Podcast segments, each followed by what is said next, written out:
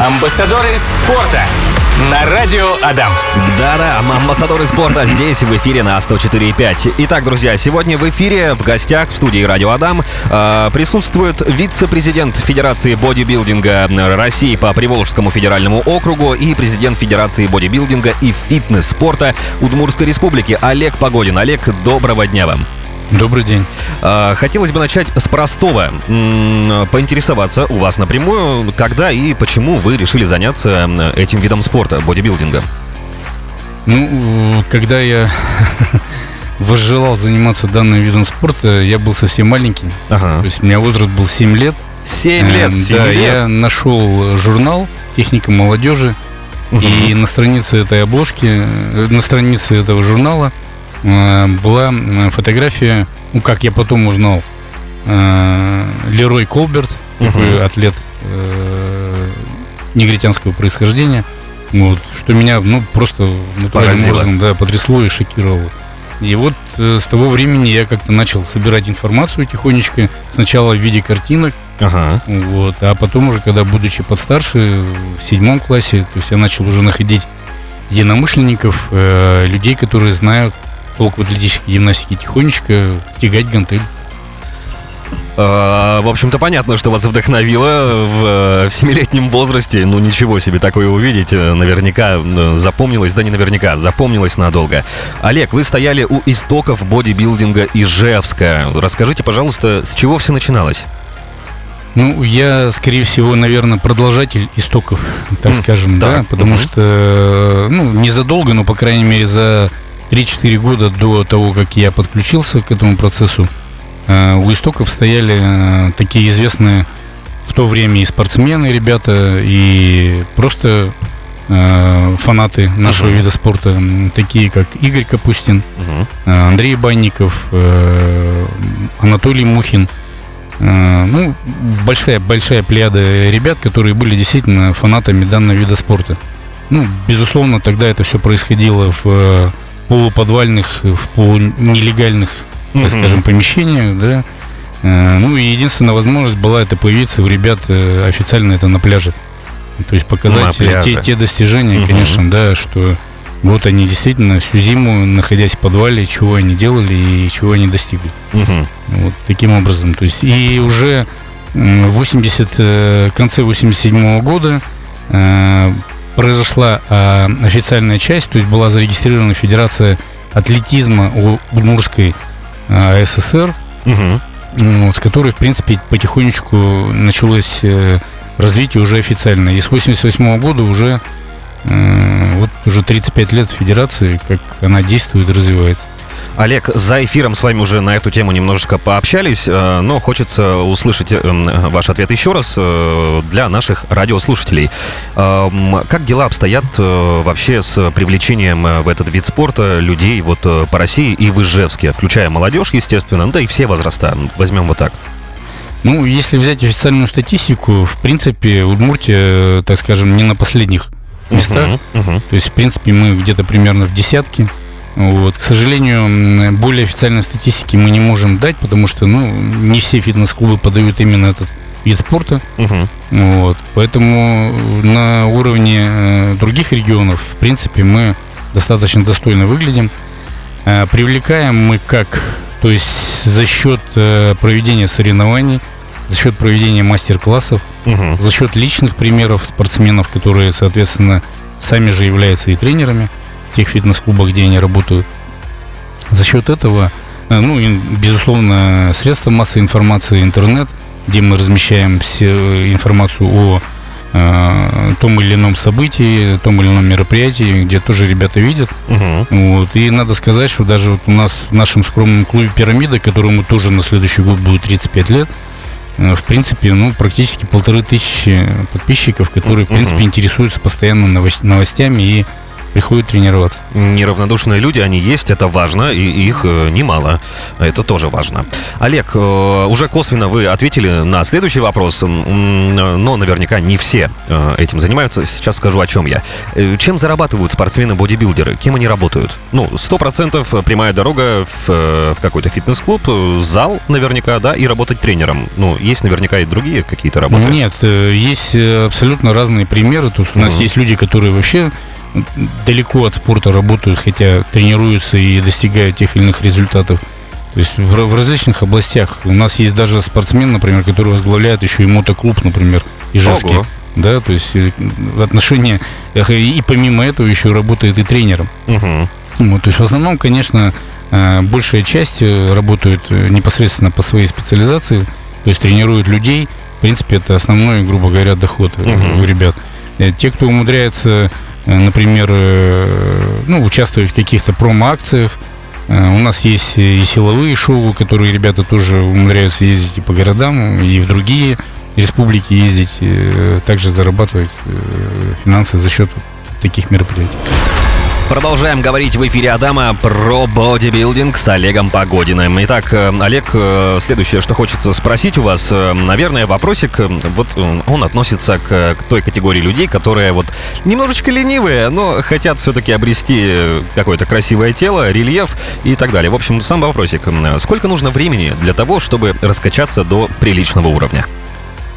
Ну, начнем с того, что у каждого, наверное, в голове свой приличный уровень. Ну, это, это верно, первое, да. да. То есть э, второе это генетика. То есть насколько э, человеческий организм того или иного, да, угу. э, человека, так, прошу прощения за вот, то есть насколько он э, податлив на обратную да, отдачу угу. на тренировочные процессы.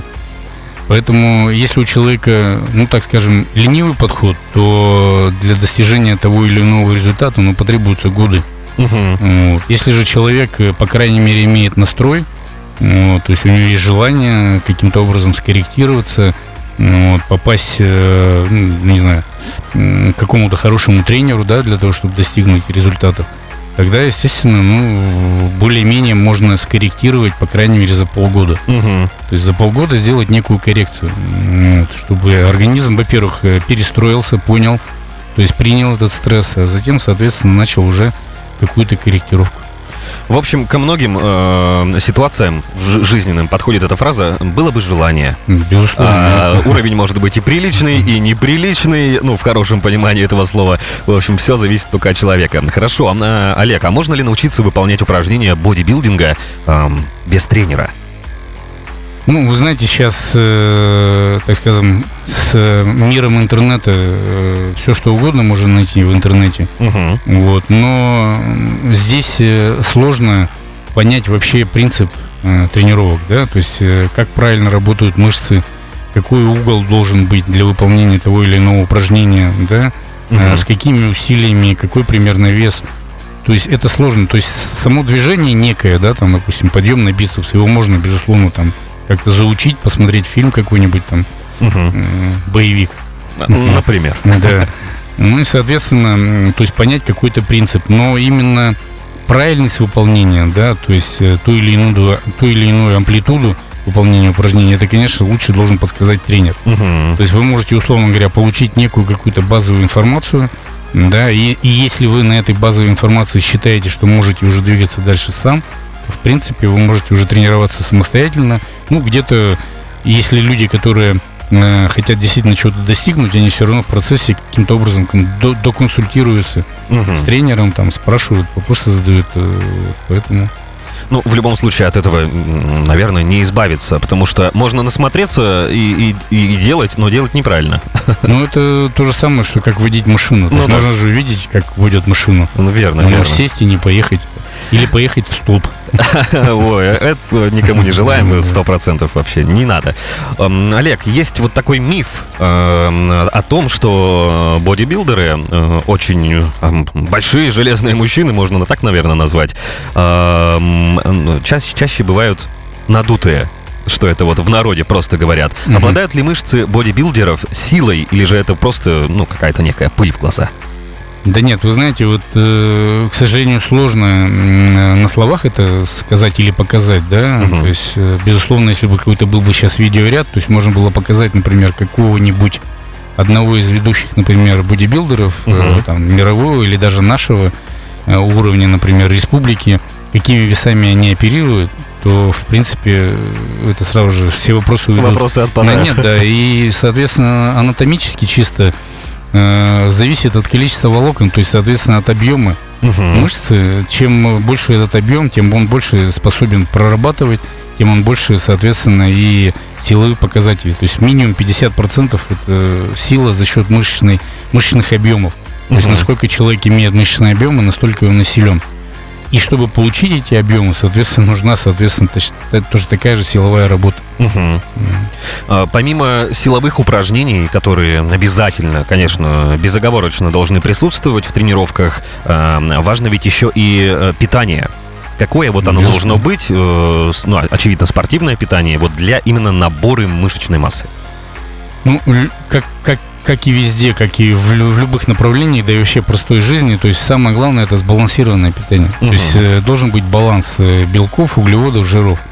Ну и, соответственно, микроэлементов, витаминов и так далее. То есть если человек э, следует этому балансу, то, соответственно, достижение той или иной цели у него э, ну, более, более рентабельно, что ли, да, идет. Угу. То есть работа и достижение этой цели. Э, если человек, например, без, координаль... без координированно каким-то образом употребляет, там, стараясь есть больше, например, чего-то, да, то есть там больше белка, там, или там больше углеводов, что это вот э, даст больше результат, то в принципе это однозначно нет, угу. потому что организм способен э, переработать то или иное количество пищи. Э, конечно, безусловно, те люди, которые, например, заняты силовыми тренировками, да, то есть у них, естественно, энергетические затраты идут больше, они могут употреблять чуть больше этой пищи. Угу. Но, э, как я выше сказал, что балансированность, сбалансированность питания это в первую очередь э, то количество углеводов, белков и жиров, повторюсь, которые мы можем извлечь из пищи. Угу. Но не всегда мы можем то количество необходимое, да, извлечь, например, там, условно говоря, из тех же там э, куриных яиц, да, то есть мы должны, допустим, э, для того, чтобы получить там 30 грамм белка, например, к примеру, угу. мы должны, ну, соответственно, съесть как минимум там яиц 10. Это в самом меньшем случае, да. Ну, соответственно, на, на, как раз на, в этот момент времени приходит э, возможность употребления спортивных добавок. То есть, в частности, протеиновых коктейлей, различных аминокислотных комплексов. Э, что касается аминокислотных комплексов, э, там есть такие аминокислоты, которые уже не синтезируются у нас в организме, но они необходимы, да, то есть есть различные, например, микроэлементы, да, которые uh-huh. то же самое нам извлечь там из продуктов питания, там съедая килограммы мяса там или курицы, тоже невозможно. Поэтому вот э, здесь как раз спортивные добавки, они на помощь приходят. А вот прием спортивных добавок, э, их ведь там тоже прям вот очень много разных абсолютно для разных, наверное, групп мышц. Поправьте меня, если я... Нет, не, это не так работает. Нет, вообще просто, э, то есть есть определенное, ну, так скажем, направление, да, спортивного ага. питания, то есть это протеины, это те же самые углеводные, например, какие-то коктейли там и так далее, да, то есть uh-huh. есть э, микроэлементные э, комплексы, есть аминокислотные комплексы, вот, то есть, соответственно, человек уже зная, что ему нужно, если, допустим, он там, например, недоупотребляет белка, он может выпить дополнительно просто коктейль, зная, что там есть эти же 30 грамм белка, которые ему необходимо, вот, или, например, там углеводов, чтобы ему, например, калорийность примерно стабильно держать. То есть он, соответственно, за счет вот этих таких же углеводных э, напитков может, например, сбалансировать этот углеводный э, баланс, который ему нужно соблюсти. Вот. Те же самые, например, э, микроэлементы, магний, калий, да, то есть это вообще вся сократительная система наша, сердечно-сосудистая система работает. Угу. То есть их просто необходимо употреблять даже обычному человеку. Поэтому здесь вот необходимость в употреблении спортивного питания состоит именно в этом. Амбассадоры спорта. Продолжаем в эфире говорить о, о таком виде спорта, как бодибилдинг с Олегом Погодиным. Олег, есть вопросы от наших слушателей. Очень хотят э, услышать на них ответы. Итак, Евгений спрашивает. э, Шварценеггер — это икона мужского бодибилдинга, а есть такая в женском? Да, безусловно, есть э, такая звезда всемирно известная, это Карина Эверсон. Мгм. Мало того, что она э, прекрасная, э, ну, прекрасная спортсменка, она еще и актриса. То есть она снималась и в Геркулесе, она снималась э, «Двойной удар» с э, Ван Дамом. Помним такое, да, Вот, да, да. То есть, ну, во многих фильмах, то есть, э, сложно. То есть она является, вот, ну, грубо говоря, иконой у нас. Э, Про Арни далеко отходить не будем. Говорят, Олег, вы знакомы с Железным Арни, это правда? Ну, можно сказать так, да. То Ага. есть э, была такая возможность познакомиться с ним поближе и пообщаться в 2011 год э, в Мадриде Мгм. на соревнованиях Арнольд Классики Европы. Ну, ну, так, так скажем, э, обычное простое человеческое общение. То есть вопросы, ответы, откуда, из России, там, там рад Мгм. и так далее. Там вспомнили Власова, э, человека, которого для него, для Арнольда Шварценеггера был кумиром и остается. Вот. э, Затем мы еще встречались с ним э, также на Арнольд Классик э, в Барселоне. Переписываемся изредка. Сейчас, правда, очень редко. Вопрос от Максима. Через какое время можно совершать прием пищи, вот это прям, наверное, профильный вопрос, после приема креатина? Ну, э, прием креатина э, существует э, в двух вариантах. То есть первый это значит перед тренировкой, да, креатин. Мгм. Давайте обозначим, извините, перебью, э, для наших слушателей, для тех, кто сейчас немножко не понимает, а чего такое креатин? Ну, креатин – это добавка, э, которая участвует э, ну, в процессе цитокрепса, крепса, если это кому-то, да, Мгм. выработка э, аденозин-трифосфорной кислоты. То есть. АТФ – такое простое слово, которое, ну, более-менее на слуху. И, в принципе, он дает э, человеку возможность э, как бы вот извне получить эту энергию. То есть не через проход организма, да, и выработки своих собственных, а именно извне. А, До, трениров... э, до тренировки, безусловно, есть прием, такой вариант приема. И после тренировки практически сразу же его принимают, креатин. А прием пищи, ну, как и обычно, э, после тренировки это где-то не ранее, чем через час, час-полтора можно нормально принять прием пищи.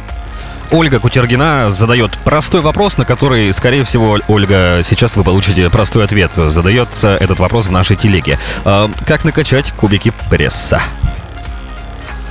Ну, вот э, вы- выше, выше в моих выступлениях, в моем выступлении было сказано, это сбалансированное питание, ну, в первую очередь. Ну и, соответственно, тренировочный, тренировочный процесс под руководством э, хорошего, правильного тренера, который может э, наставить на тот истинный путь Мгм. для достижения этой цели.